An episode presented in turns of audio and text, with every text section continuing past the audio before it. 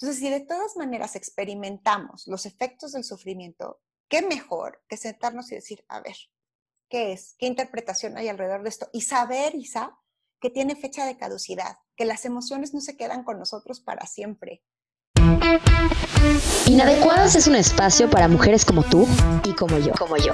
Mujeres que se quieren cuestionar, que quieren aprender, que quieren crecer.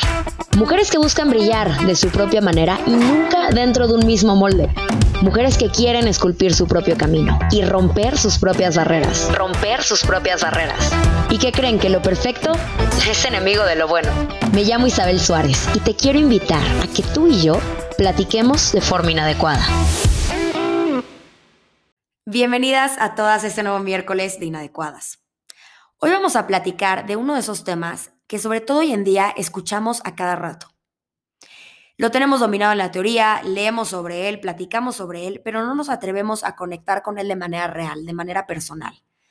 Vamos a platicar del sufrimiento. El sufrimiento es una de esas cosas que estamos acostumbrados a que es lo peor que nos puede pasar. Es algo de lo que queremos escapar, es algo de lo que queremos huir a toda costa, pero esto es simplemente inevitable. La crisis, la problemática, los cambios, los retos, es algo que siempre va a estar con nosotros. La diferencia radica en qué hagamos con esto. ¿De qué manera puedo yo abrazar ese sufrimiento? ¿Puedo abrazar esa crisis para sacarle un lado positivo? Y por un lado positivo me refiero a tener un mejor manejo emocional, tener mayores herramientas de autoconocimiento, tener mayor compasión conmigo misma, tener mayor empatía. Hay muchas cosas que podemos sacar de este tipo de experiencias que no estamos acostumbradas a voltear a ver. Vamos a hablar también de las emociones que existen alrededor del sufrimiento. Muchas veces cuando admitimos que tenemos cierto dolor o cuando admitimos que estamos sufriendo, entran emociones de vergüenza, de culpa y no entendemos por qué. O incluso muchas veces entran emociones que ni siquiera sabemos cuáles son, que ni siquiera las podemos nombrar porque ni siquiera nos atrevemos a sentirlas por completo. Para platicar de este tema está conmigo hoy Alejandra Martínez Castillo. Ella es especialista en liderazgo y emociones y tiene un enfoque en cómo vivir una vida de manera generativa. Vamos a platicar un poquito hoy sobre cómo abrazar este sufrimiento y cómo usarlo como un camino para crecer, para madurar y para seguir brillando todos los días. Ale, bienvenida a este capítulo nuevamente. Gracias por estar aquí con nosotras hoy.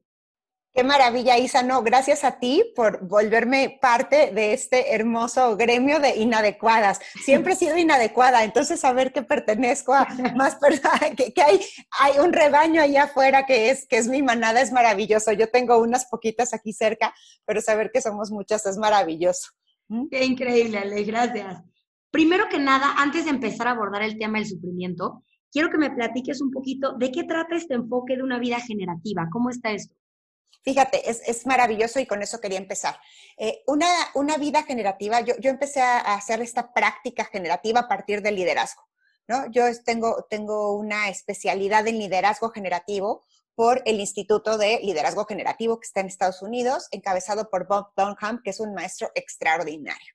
Entonces, eh, bueno, generativo, fíjate qué bonita palabra, porque tiene la misma etimología que generoso y que generar que quiere decir ser capaz de crear algo, pero crear qué? Y, la perspectiva generativa, lo que cambia principalmente, Isa, es que pues nosotros tenemos muchas ideas, ¿no? Filosofamos sobre las cosas, tenemos creencias, tenemos entendimiento, y entonces, uy, no, podemos hablar, como tú decías, del sufrimiento y, de, y del amor y de lo tóxico con una seguridad, pero después decir, ¿y cómo lo hago? ¿Cómo lo traduzco? Podemos hablar de cualquier cantidad de conceptos que si no los practico, no me sirven para nada. Entonces, tener una vida generativa significa saber qué me importa y actuar en consecuencia, cambiar mis prácticas para poderlas mejorar a lo largo del tiempo y compartir con los demás. Por eso es generativo y por eso comparte también el principio con generoso. No sé si fui clara, Isa.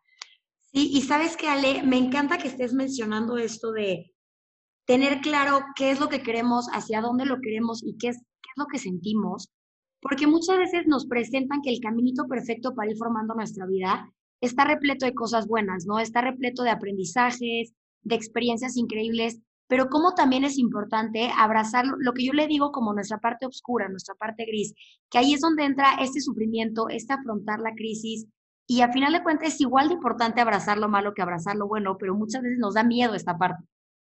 Sí, y fíjate que creo que ahí hay, una paradoja y, y, nos polarizamos, querida Isa, porque por un lado hay gente que dice, para crecer tienes que pasar por un valle de lágrimas, ¿no? No pain, no gain.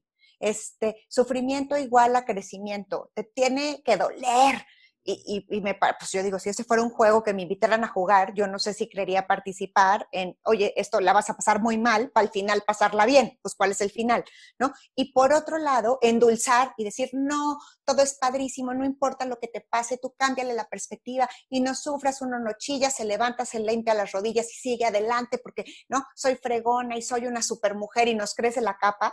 Y creo que cualquiera de estos dos extremos nos juegan en contra porque no podemos tener este, este valor balance y este eh, dulce amargo que es la vida, decide de repente tener esfuerzo y sufrir y sentir dolor y después sentir satisfacción y, decir, perdón, esto sí fue un fracaso y aunque ahora pueda tomar todo el aprendizaje, pues sí tomé malas decisiones. O sea, sí, sí, entiendo que las tomé desde donde estaba y por eso me puedo perdonar, pero, pero en verdad, en verdad ahora cómo empiezo a practicar algo diferente. Y practicar algo diferente muchas veces, ¿por qué no lo hacemos, Isa? Porque no sabemos cómo. Yo solo sé hacer lo que he venido haciendo.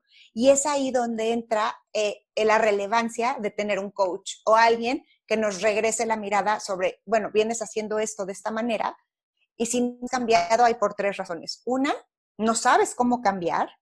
Dos, no ves lo que necesitas cambiar. O tres, no quieres cambiar. Y está fantástico. Pero entonces, si yo le pongo el nombre y digo, no, no quiero cambiar, no quiero cambiar mi interpretación del sufrimiento, no quiero cambiar mi, visión de, que es, de que ser exitoso es quedar bien con todo el mundo y estoy dispuesta a pagar el precio y, a no tener una vida satisfactoria, pues date. La diferencia es que ya hay un darse cuenta y una conciencia ahí está, por lo menos desde mi perspectiva. Totalmente, es un tema que ya se está analizando desde emociones, aprendizajes, de una forma mucho más compleja. Ale, para arrancar a hablar del sufrimiento como tal, primero que nada me gustaría si pudiéramos diferenciar cuál es la diferencia entre dolor y sufrimiento. Fíjate que eh, sufrimiento incluye en su significado la palabra dolor. ¿Qué dice la RAE? Sufrimiento dice que es un padecimiento, un dolor o una pena, ¿no? Que yo acepto con conformidad, paciencia y tolerancia. Que yo sufro por algo. Y sufrir quiere decir sentir físicamente un daño, un dolor, una enfermedad o un castigo. Entonces, el dolor podemos decir que tiene un estímulo específico, ¿sí? Alguien, eh, te das cuenta que tu mejor amiga te dice una mentira, sientes dolor. Te das cuenta, eh, te esforzaste muchísimo para, tener un resultado en, un examen o, en una entrevista de trabajo y el resultado es adverso, sientes dolor. O alguien pasa y te pisa con intención o sin intención y sientes dolor. Entonces, digamos, el estímulo está muy identificado. El sufrimiento tiene más que ver con, con la interpretación de ese dolor específico que sentimos, Isa. Por eso esta frase, que yo no comparto del todo, de eh, el dolor es necesario, el dolor es inminente, pero el sufrimiento es opcional, pues sí, no. Sí, no, porque sí hay un estímulo que me genera dolor, pero también hay una serie de, de creencias y de emociones alrededor de esto y de un contexto que, por supuesto que estoy experimentando sufrimiento, como hoy en, el confinamiento o en la pandemia. ¿Y sabes qué es lo que parece? Que las personas que, tenemos el privilegio ¿no? de tener una casa, de continuar con trabajo, o de no tener trabajo pero tener salud, o, de no tener salud pero que todos en nuestra familia sí la tengan, es ahora como que tenemos prohibido experimentar sufrimiento, ¿no? Entonces, este, es, es a mí me parece muy, muy poco generativo y muy catastrófico quitarnos este derecho a sufrir, porque es un derecho humano, te podría decir, alrededor de la interpretación de este dolor, porque, por ejemplo, déjame ser más específica, para, para a lo mejor quienes están aquí creando controversia. Ahora, algo bien importante, ¿eh? Isa y yo no somos dueñas de la verdad, yo solo estoy compartiendo mi perspectiva, esperando que les sea de utilidad. Estamos hablando de forma inadecuada nada más aquí. Exactamente, muy inadecuada y muy deliciosa. Entonces, Isa, lo, que, eh, por ejemplo, si, si yo paso y, te piso, pues claro que vas a sentir dolor, ¿no? O sea, si estás descalcita y yo paso y te piso y no me doy cuenta y te piso, pues sí vas a sentir dolor, pero probablemente no vas a experimentar sufrimiento.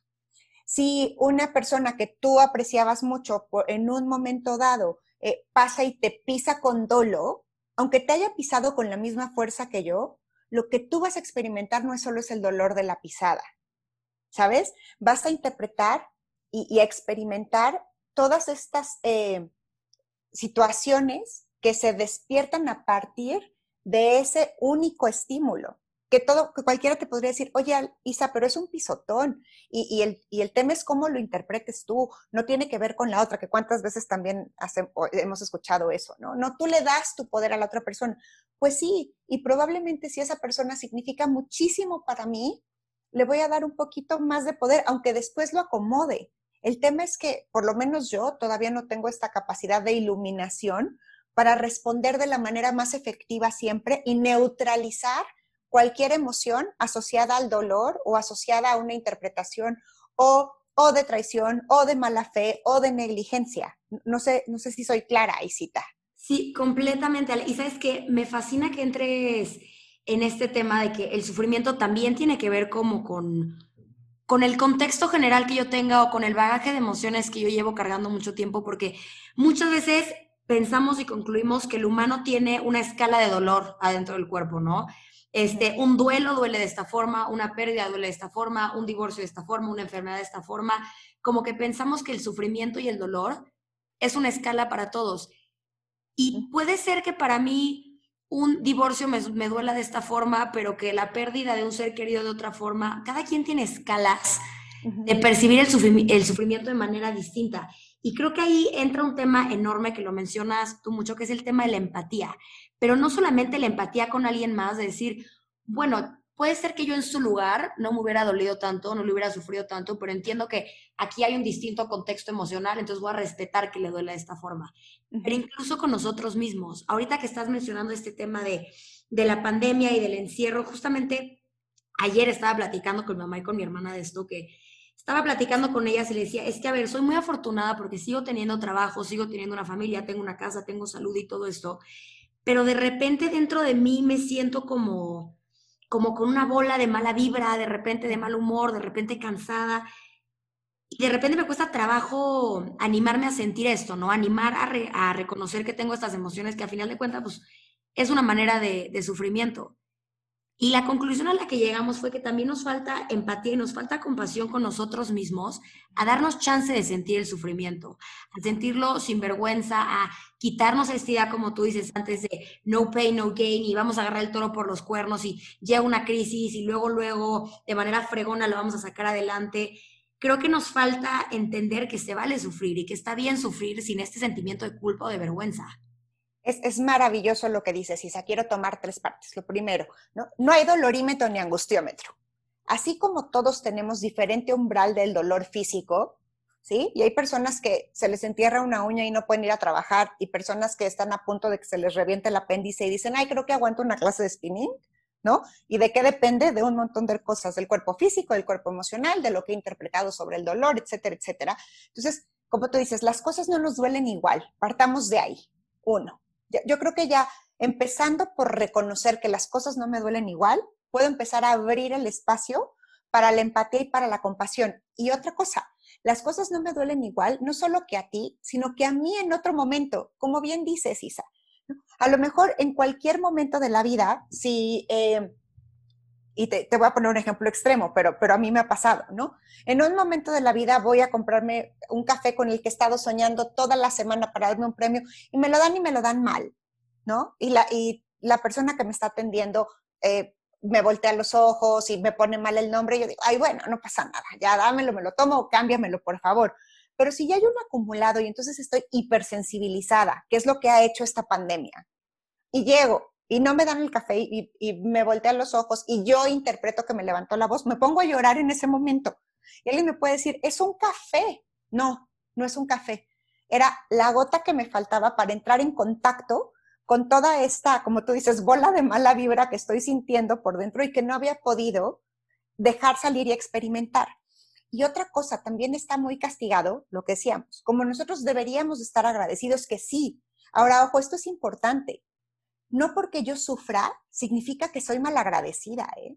Yo puedo ver todo lo que tengo y agradecer y de verdad ver cómo sigo contribuyendo y, por, y al mismo tiempo sentir un dolor y un sufrimiento profundo, de decir, es que también estoy experimentando desesperación o desesperanza o ansiedad en este ratito.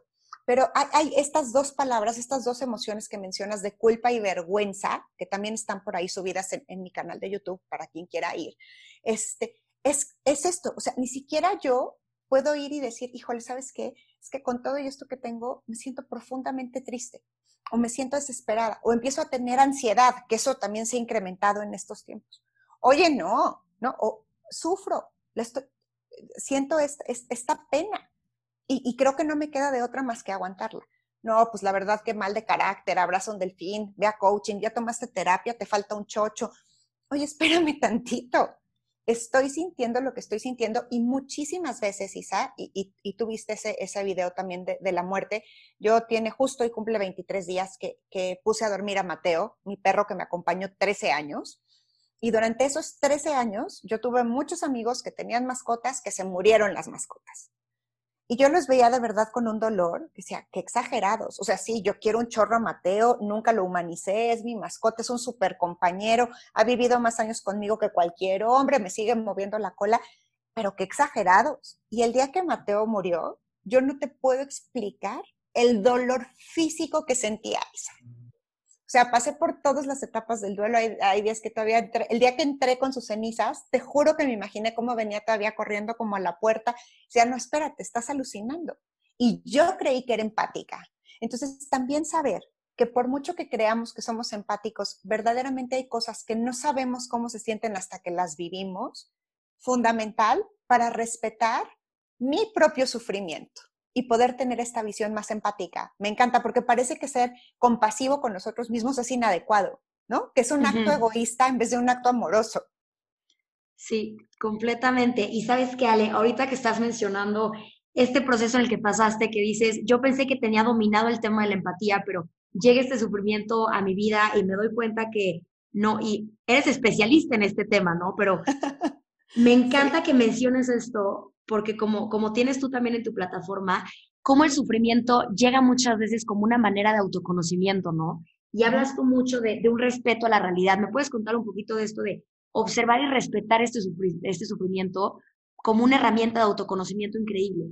Sí, y sabes qué, Isa, hacernos las preguntas adecuadas, porque como tú dices, si llega el sufrimiento o cualquier otra emoción, ¿no? la envidia, eh, el deseo, eh, la excitación, cualquier, la emoción que tú me digas, y yo le empiezo a calificar, decir, no, esta emoción es negativa, esta emoción es tóxica, esta emoción es mala. Y como eso me dijeron en mi casa, empiezo a sentir culpa, vergüenza, enojo, tristeza por sentirme como me siento. ¿Por qué? Porque me peleo con la realidad. No sé si tú has escuchado en estas épocas o desde antes, aunque seas muy jovencita, y sabes que tú no deberías de sentirte así. No deberías de estar contenta, no deberías de estar triste, no deberías de estar miedosa. Pues yo no debería, pero ¿cómo ves que estoy como estoy? ¿No? O yo debería de estar de alguna otra forma y estoy como estoy. Peléate con la realidad.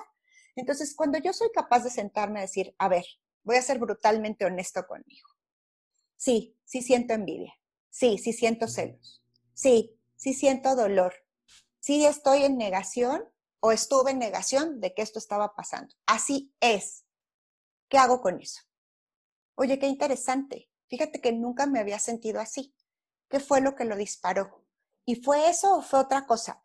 Difícilmente, cuando estamos en, el ojo del huracán, podemos alcanzar a ver estas distinciones, Isa. De ahí el valor de la conversación. No solo con un coach, ¿eh? Con una amiga que te dice la verdad, con tu mamá que te conoce perfecto, este, con, alguien que te pueda regresar esta vista, pues, o sea, desde los tiempos este, presocráticos, lo que se acostumbra para aprender es conversar.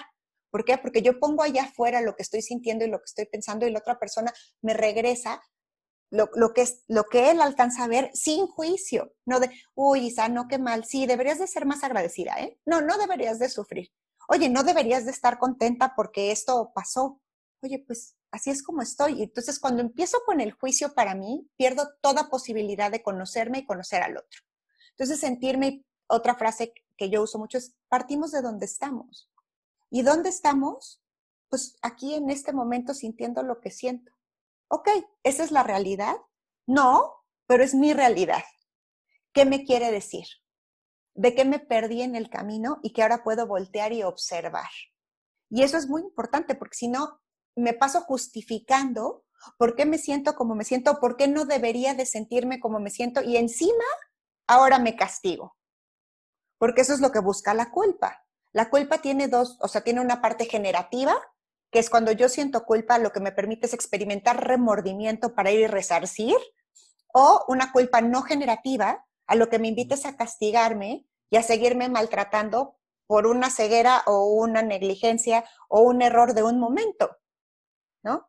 Todavía más grave la vergüenza que tiene que ver con la interpretación de quién soy. Y entonces empiezo a negar quién soy por sentirme como me siento en vez de decir, sí, a ver, así estoy. Un ejemplo que yo pongo mucho es como el doctor, ¿no? Oye, me siento mal, me siento mal, me siento mal. Oye, ve al doctor, no, porque no quiero que me diga que estoy mal. De todas maneras te sientes mal. Mejor que te diga que es para que puedas atenderlo. Y Ale, esto que dices se me hace súper, súper importante y te voy a decir principalmente por qué. Con lo que empezaste diciendo de hay emociones que las tenemos categorizadas como malas, pero no solamente malas de sentirlas, son malas de, de admitirnos. O sea, yo estoy sintiendo envidia, pues es algo normal, somos humanos, de repente van a llegar emociones y sentimientos de envidia hacia mí, pero aguas con que se lo diga alguien, porque ¿cómo voy a admitir yo que ando de envidiosa por la vida? Eso me va a hacer una mala persona. Entonces, lo bloqueo eso, intento no sentirlo y tengo esa emoción en silencio, ¿no? Y esto último que dice es de, no puedo negar qué es lo que estoy sintiendo, porque con esto voy a aprender a, a entender de una mejor forma quién soy yo. Entonces, al negar estas emociones, estamos poniendo una barrera enorme hacia conocernos mejor. Claro, y hacia poder cambiarla, Sisa. Porque, a ver, siento envidia. Yo te voy a contar. Yo de las primeras veces que me acuerdo de sentir envidia, porque también tenemos eh, emociones de preferencia, la envidia no es una mía, pero la he experimentado. Entonces, la primera vez que, que me acuerdo de haberla sentido, yo tenía muchas ganas de comprarme una bolsa. Era como, más bien, me gustaba mucho una bolsa, era estúpidamente cara.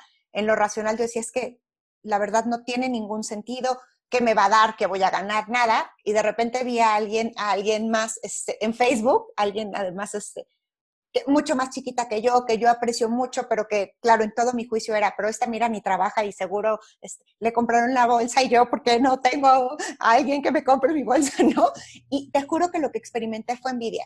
Y, y si yo me hubiera querido escapar o decir, no, no, no, no, yo soy incapaz de sentir envidia y ponerme por encima de esa emoción, pues me hubiera perdido de un montón de información de mí misma. Entonces dije, mira, a ver, sí, es envidia. ¿Qué me da envidia? Que tenga la bolsa, no porque yo me lo hubiera podido comprar. O sea, yo puedo ir y comprarme la bolsa. Hoy la compraría.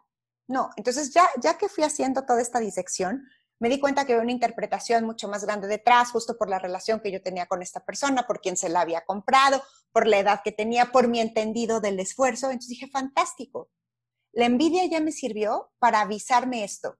¿La quiero seguir sintiendo? No. ¿Qué emoción me sirve más?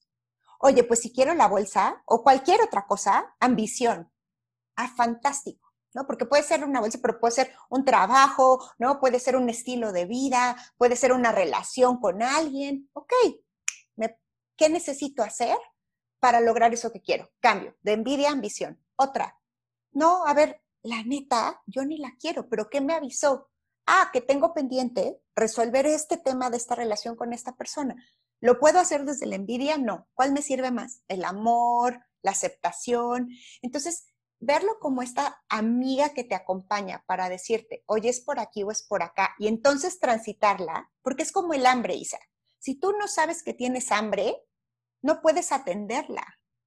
Hay una enfermedad que ahorita no me acuerdo cómo se llama, pero, pero te lo voy a buscar, que de las personas que no, que no pueden, que no sienten dolor.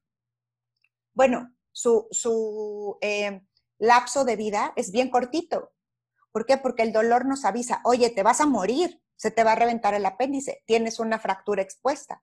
Entonces, estas personas al no sentir dolor pueden caminar días con fracturas tremendas y entonces se desangran de manera interna no puedes hacer nada si no experimentas la emoción. Entonces, una vez que experimento la emoción, yo tengo la posibilidad de atenderla. Tengo hambre, como. Tengo dolor, me sobo. Tengo tristeza, lloro, veo de dónde surge. Tengo enojo, pongo límites. Y después la trasciendo, decir, ok, no es que esta emoción va a ser eterna. ¿Cuáles me van sirviendo más? Ale, hazte cuenta que acabo de pasar por 30 años de terapia en lo que acabas de decir, o sea... No tienes ni 30 años, Isabel. Sí, eso es lo que iba a decir. De hecho, sí, no tengo ni 30 años de entrada. No, pero te voy a decir que las emociones es un tema que ya, no te voy a decir que soy una experta, no he tenido 30 años para estudiarlas, pero, pero es algo que más o menos tengo presente en mi vida, ¿no? Y que ya, ya hago estos ejercicios de sentarme conmigo a decir, ok, estoy sintiendo enojo, estoy sintiendo tristeza, ¿por qué? Pero esto que acabas de decir de sacarle todavía más jugo a esa emoción, o sea, estoy sintiendo envidia, pero ¿por qué? Pero hacerme este tipo de preguntas. ¿Cómo el autoconocernos nos olvida que está 100% dentro de nosotras? Que es echarnos un clavado interno con esto. Y el sufrimiento entra en este clavado, porque muchas veces da muchísimo miedo abrazar el sufrimiento, ¿no? Nos gusta meterlo en un cajón y ya no voltearlo a ver y sí, dolió, pero pero next, como te digo, es agarrar el toro por los cuernos, sigo para adelante, no lo volteo a ver, soy enorme, soy fregoncísima, no necesito el sufrimiento. Pero es tan importante abrazarlo porque todas las emociones que, que conviven con este sufrimiento son una lección enorme. Sí, son una lección de elección. Y fíjate, el tema con guardarlo en un cajón, a mí me gusta verlo como hay cosas orgánicas y hay cosas inorgánicas, ¿no? Hay, recuerdos que son inorgánicos, que tú los puedes poner en un cajón, como una carta, una foto y todo, y no generan nada y se quedan. Pero las emociones son orgánicas y lo orgánico, cuando lo guardamos sin atenderlo o usarlo, se pudre y apesta. Entonces, aunque tú lo tengas en un cajón, hay algo que huele mal en tu vida, que está de ruido de fondo, ¿sabes? Y que no te deja estar porque no lo has atendido. Funciona igualito que el dolor físico. Oye, ¿te duele una muela? No la atiendes, te duele más. No la atiendes, te duele más. No la atiendes, ya no puedes comer. Oye, ¿pasó de un día a otro? No, muchas veces es gradual. ¿Por qué? Porque no lo atiendo, Isa.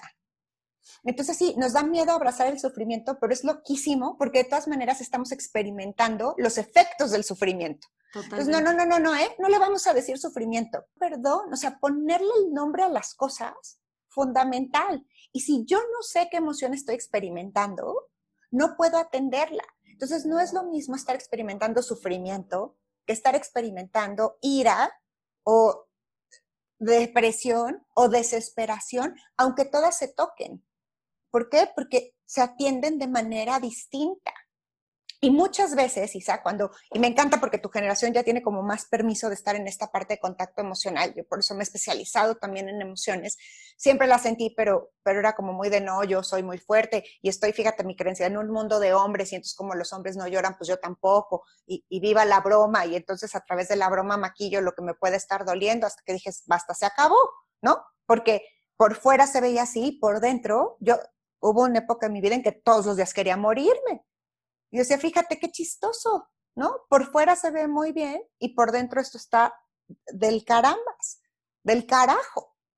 Entonces, no, no quiero eso.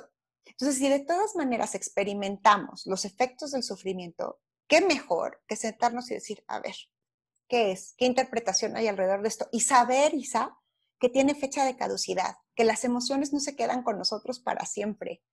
Van a pasar, pero van a pasar de manera mucho más efectiva y mucho más generativa en la medida en que yo sé transitarlas y decir, ok, ya te entendí, ya te atendí, es esto, me sirves, no me sirves, la cambio. Porque somos los únicos seres capaces de generar nuestras propias emociones de manera deliberada. Que esto no significa escaparme de la otra, sino decir, ok, ya la vi, ya la atendí, ¿qué sigue? ¿Qué herramientas, Ale, nos podrías platicar para abrazar este sufrimiento de esta forma? ¿Qué tips nos podrías dar para una vez que llegue el sufrimiento poderle sacar este lado?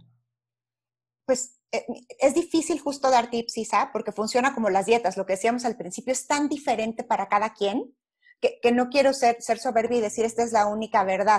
Pero, pero no hay una receta única, pero te puedo dar algunos ingredientes para que cada quien incluya en su propia receta. ¿Te parece? Me encanta, sí. Lo primero es llamar a las cosas por su nombre.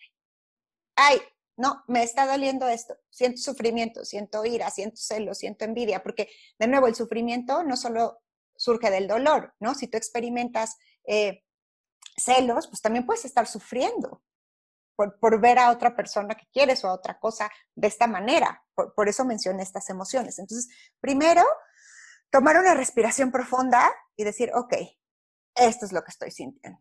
Órale, ya, sí, sí, huele mal, va, ¿no? Me está doliendo así, esto es fantástico. Después, indagar que si, si hay algo real o imaginario que lo generó, porque aunque el sufrimiento es real, quizá muchas veces no se genera por un contexto y un estímulo que estén sucediendo. Yo no sabes la cantidad de gente que veo sufrir porque lloran, ¿no? Porque los van a porque los pueden correr o porque se va a morir su mamá y tú dices, oye, ¿tu mamá está enferma? No. Entonces, ¿por qué lloras? O al revés, ¿no? El papá tiene 22 años de muerto y sigue llorando como si acabara de suceder. Entonces, revisar si el estímulo ¿no? Es, es, real, uno, y dos, si es equivalente o si es eh, congruente estímulo-emoción. Es decir, tú no puedes estar pasando un sufrimiento del que no te, aunque cada quien lo viva diferente, ¿no? O sea, tú no te puedes ir a cirugía mayor porque se te rompió una uña, aunque te duela un montón, no es consecuente. Entonces, ver, oye, este nivel de sufrimiento es consecuente a este estímulo. Si la respuesta es no, quiere decir que ese no es el estímulo, que hay que buscar un poquito más. No quedarnos solo en la superficie, no decir, ay, no, soy una exagerada, estoy haciendo drama, ya que se me pase. No, no, no, no. O sea, si este, de nuevo, me puse a llorar porque me entregaron mal el café, ¿soy una exagerada o más bien no es el café? Y es el acumulado de todas las cosas. Entonces lo reviso. Tres, ¿Qué necesito para atender esta emoción? Llorar, dormir, gritar, patalear. Siempre, siempre, siempre respetando la dignidad y el espacio del otro. Porque es de, no, yo estaba tan mal y, me sentía tan devastada que por eso, pues, y estaba tan desesperada que te agarré a cachetadas. Pues tú qué, ¿no? O sea, por, mucho que entiendas mi dolor. O te hablé horrible o cometí una imprudencia que tuvo efectos en los otros. Después ver qué emoción me podría servir más y si no puedo hacerlo sola, buscar con quién conversar, que por favor sea un profesional.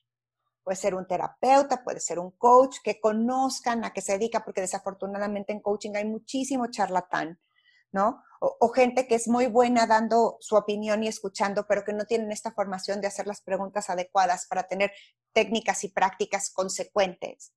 Entonces, te, diría que estos son algunos, algunos de, los, de los ingredientes, Isa, para la receta de cada quien nombrarlo, ver si es consecuente el estímulo con la, con la reacción, si no, seguir indagando qué más hay ahí, sentarse a ponerle atención, ver qué emoción me puede servir más y, eso, o sea, ir, como experimentando cada una de estas sensaciones. Algo que sirve muchísimo es escribir, porque escribir, o sea, llevar como un, un, diario emocional o algo que nos suceda de esa manera, lo que, lo que nos ayuda es a tener una conversación con nosotros mismos. No es lo mismo platicar al aire o estar aquí con la loca de la casa como un ratón que no para, ¿no? En la cabeza, a sentarme y anotarlo y cuando lo leo digo, wow, estoy viendo esto. Oye, sí, oye, no, que no estoy alcanzando a ver, necesito ayuda. Creo que pedir ayuda también es un punto muy importante, Isa. No, sé qué opinas tú de, estos ingredientes. Completamente. Y te voy a decir cuál es el que me acaba de abrir los ojos de manera todavía más grande. Este tema del estímulo, de buscar el estímulo que te está generando las cosas, y te, te, lo voy a poner con un ejemplo. Yo durante una época de mi vida, yo soy una persona que no soy mucho de llorar, me cuesta mucho trabajo como abrazar mi tristeza y enfrentarme con mi tristeza. Entonces, cuando llega la tristeza a mi vida, bueno, ya no porque lo, he trabajado un poco, pero estoy acostumbrada como que a bloquear, ¿no? Y hacerme la fuerte y que todo está bien y yo no lloro y yo no estoy triste. Entonces, en una época de mi vida me dio por llorar por absolutamente todo, pero te estoy hablando unos llantos incontrolables porque no había encontrado mi lugar favorito de estacionamiento, o yo trabajo dando clases en un gimnasio y la esponjita que le habían puesto de micrófono estaba tantito mojada y me encerraba en el baño a berrear tres horas y me entraba a mí una impotencia de decir, es que ya me volví loca, o sea, porque estoy consciente de que no puedo llorar por estas cosas, pero tengo un llanto incontrolable. Entonces, cuando me animo a rascar todo esto, me doy cuenta que adentro de mí habían 80 cosas que, como tú dices, estaban podridas, que no había volteado a ver, que las había guardado, entonces Claro que yo pensaba que estaba llorando por mi lugar de estacionamiento, por la esponja, y me tiraba a loca. Y era un sentimiento horrible porque yo decía, ¿qué está pasando adentro de mí que no puedo controlar? ¿De dónde está saliendo este llanto? Entonces, encontrar el estímulo se me hace demasiado importante por dos cosas. Uno, para lograr tener esta empatía y este, este autoconocimiento con nosotras mismas. Y dos, para saber y entender qué es lo que tenemos que trabajar. ¿De dónde va a venir este aprendizaje? ¿De dónde viene este sufrimiento? ¿Qué es lo que tengo que abrazar? Y muchas veces las emociones se disfrazan, Isa, como bien dices. Como yo para mí en mi historia es prohibido estar triste, porque uno se eh, ¿no? Porque uno es fuerte, porque está, entonces se disfraza de enojo, se disfraza de complacencia, este, se disfraza de tolerancia, hasta que ya no puedo más, porque los, las emociones no, no, se pueden disfrazar porque entonces no atienden lo que es. Es como confundir la sed con el hambre. ¿No? Cuando, como cuando estás a dieta y te dicen, oye, no, cuando sientas hambre, toma agua. Sí, ¿hasta cuándo funciona eso? Porque llega un momento en que tienes que comer, porque el cuerpo también lo necesita. Entonces sí, se van ocultando, pero yo en el momento, y te digo, pasar de inmediato no es una dramática, ¿no? Eh, de todo exagera. Sí, hay personalidades que, que necesitan eh, como tener mucha más atención de las otras personas porque no, han aprendido a autorregularse, no, no, es una, no es una cuestión de cómo somos, es una cuestión de lo que practicamos, este, y decir no, y otras de ellos siempre me pregunto, oye, ¿de verdad es solo esta capa? ¿De verdad estás llorando por el lugar de estacionamiento? Pero no desde el juicio, sino déjame preguntarte un poquito más esto, qué significa y qué hay detrás y, desde hace cuánto, qué más te dan ganas de llorar y, si alguien, y si no encontraste lugar porque alguien se te metió, o sea, a lo mejor no está asociado al lugar, sino a, sufrir una injusticia, ¿no? Y, entonces que con, que con alguien más no habías podido soltar la parte de injusticia, pues es con el lugar del estacionamiento. Entonces, eso es súper interesante, Isa. No, me encanta, le somos un cúmulo y una bola de nieve de emociones que no volteamos a ver porque no sabemos ni nombrarlas. Exacto. fíjate, tengo, doy una cosa que se llama bootcamp emocional, que va a volver a salir ahora en enero, que son 21 días para identificar tus emociones y ver que, este qué efecto tiene en tu relación contigo, tu relación con los otros y tu relación con el mundo. Me encantaría que estuvieras ahí, Isa, ahora en enero. Feliz, feliz, es Una y muchas de tus, de tus eh, seguidoras y seguidores, este, y, fíjate, ahí normalmente ya que termino te pregunto, ¿cuántas emociones puedes nombrar en el día? Tú, si te preguntaba, te preguntara ahorita, Isa, lunes 23 de noviembre, a la hora que es, han pasado, estamos como hace medio, mediodía, ¿cuántas emociones podrías nombrar que has experimentado a lo largo del día? Híjole, te podría decir tres, si bien.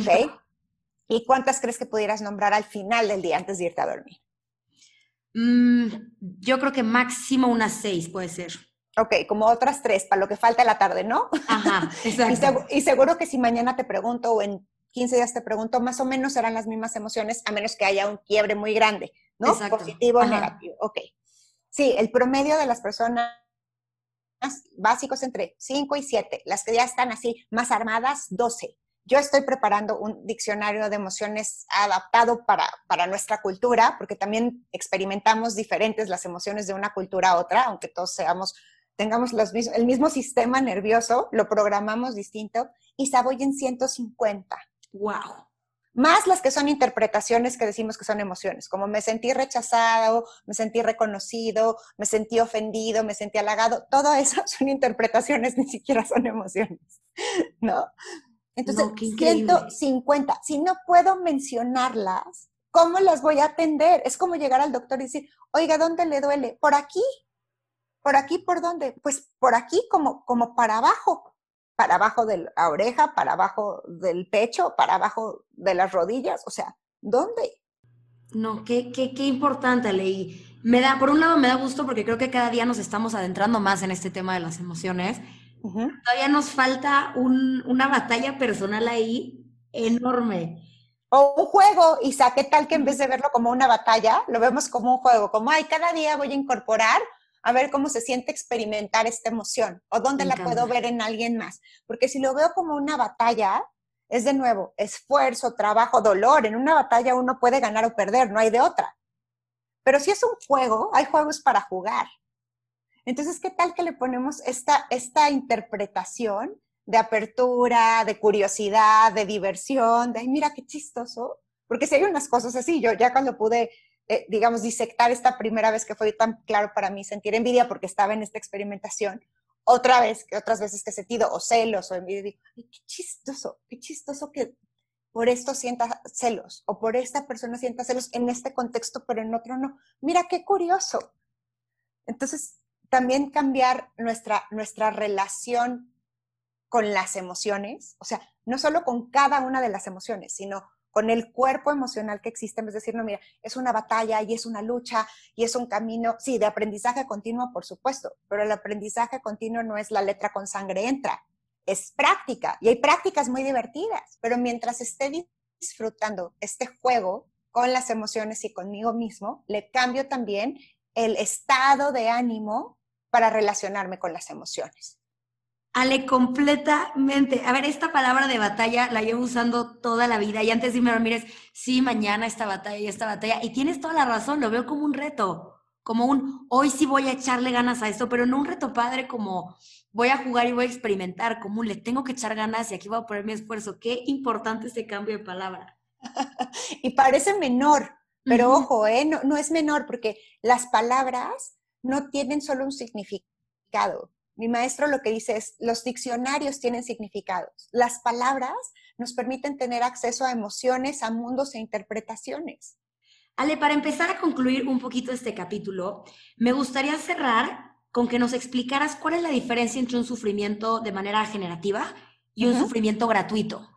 Ay, qué, qué, Buena pregunta, Isa. Digo, todas han estado buenísimas, pero este, esta además me parece muy, muy, muy profunda porque no tenemos esta visión del sufrimiento como generativo. Es como a mí sufrir, ¿para qué me va a servir? ¿No? Entonces, la, palabra eh, sufrimiento, cuando tiene que ver con soportar por debajo, sobrellevar a ocultas, ahí no es generativo.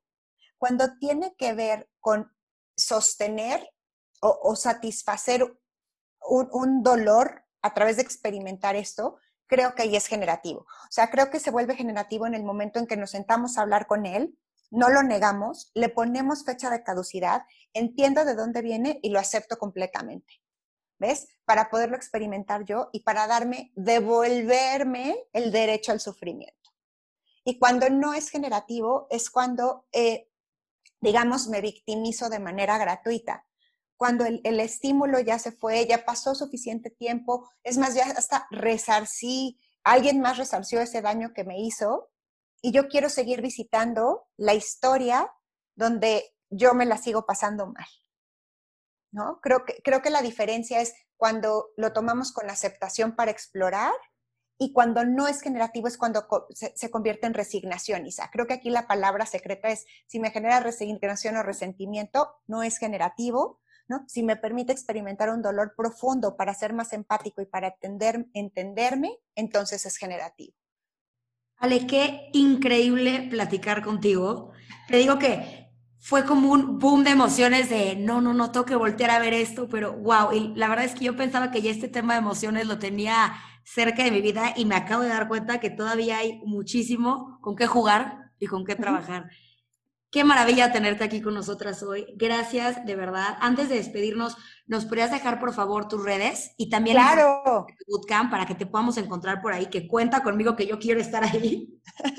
Fantástico, Isa. Pues yo estoy en, Instagram como arroba ale.mcastillo y en YouTube, mi canal de YouTube donde publico miércoles y viernes es Alejandra Martínez Castillo, igual que en Facebook y igual que en mi página web, Alejandra Martínez Castillo. Eh, yo doy sesiones de coaching individual, algo intervención de liderazgo para equipos y abrí este, este programa general, digamos, eh, justo ahora en, la pandemia y se llama Bootcamp Emocional. 21 días para entender tus emociones y transformar tu relación contigo, con los otros y con el mundo. Y bueno, te, pasaré, las, te pasaré las fechas, querida Isa. Todavía no las estoy, así las tengo súper cuadradas, pero mi intención es empezar la segunda semana de enero es una hora diaria durante 21 días y la gente me dice, ¿cómo? ¿De lunes a domingo? Y yo, pues comes de lunes a domingo, ¿no? Si atiendes tu cuerpo físico, ¿por qué no vas a atender tu cuerpo emocional? Pero pues siempre es una invitación. Claro que sí, Ale. Cuando tengas esto, pásamelo, lo compartimos en las redes inadecuadas porque estoy segura que una que otra de nosotros va a querer estar ahí, incluyéndome a mí. Ale, gracias nuevamente por participar con nosotras hoy. Estoy muy entusiasmada, no sabes cómo siento este rush de adrenalina y, qué orgullosa me siento del género femenino y de que alguien tan jovencita como tú ya esté volteando a ver esta pues este cuerpo emocional desde esta otra perspectiva. Ya tuve oportunidad de escuchar alguno de tus otros podcasts y tu frescura, tu ser genuino, tu todo. Para mí es todo, todo el privilegio. Isa, muchas gracias y gracias a todas las que andan por ahí inadecuadas, creyendo que el sufrimiento es inadecuado, cuando no. Gracias, Ale. Gracias a todas las que nos están escuchando. Nos vemos en el siguiente capítulo por Inadecuadas.